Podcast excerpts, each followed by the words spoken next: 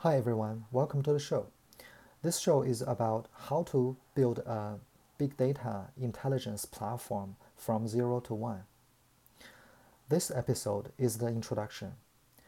I'm talking about I'm going to talk about the target audience and uh, the context of the show. The target audience is any software professional that is interested in knowing how to build a big data infrastructure in a company. And the core of the audience would be any software developer, um, technical, technical lead or manager or architect that are trying to build a big data infrastructure or data intelligence platform.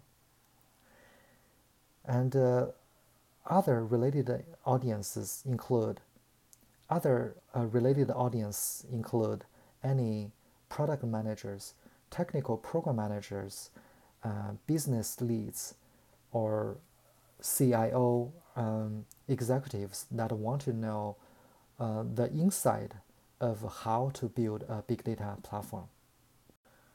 Um, the context of this show is that uh, based on my personal experience. Now, the context of the show.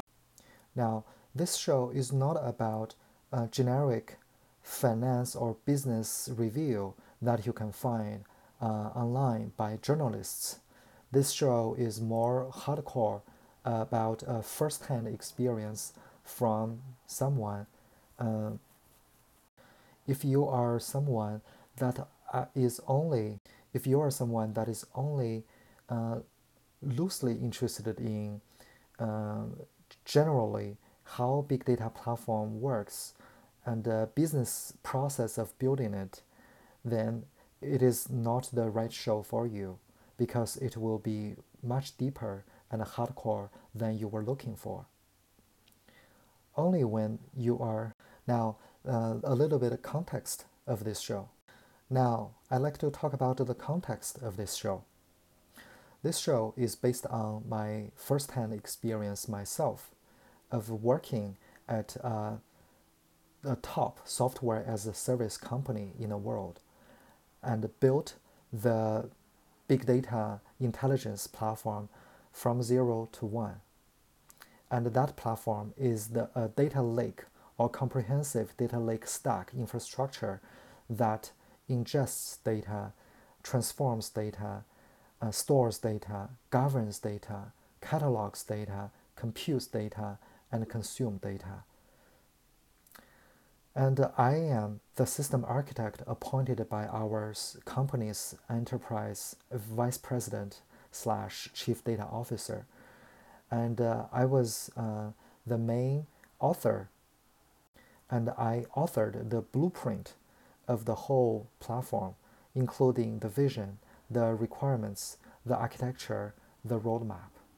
And then I lead a team um, that covers all areas, including user studies, requirements, technical architectural designs, component level architectural technical designs, and planning, backlog mastering, uh, even coding and uh, cross team collaboration, vendors dependency management, and uh, cross team dependency management, and so on.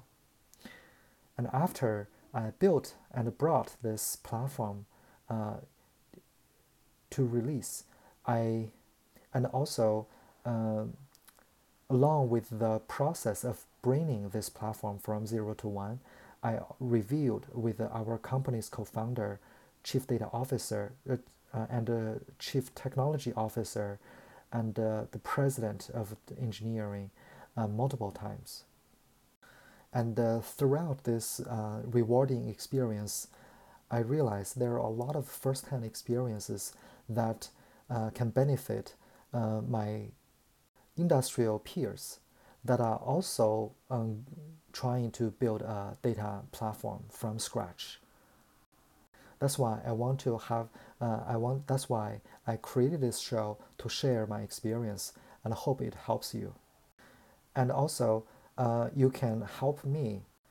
And uh, if you feel this show is helpful, uh, I would also appreciate you to help me by sharing this show to your colleagues, friends, and also write me some comments and feedback.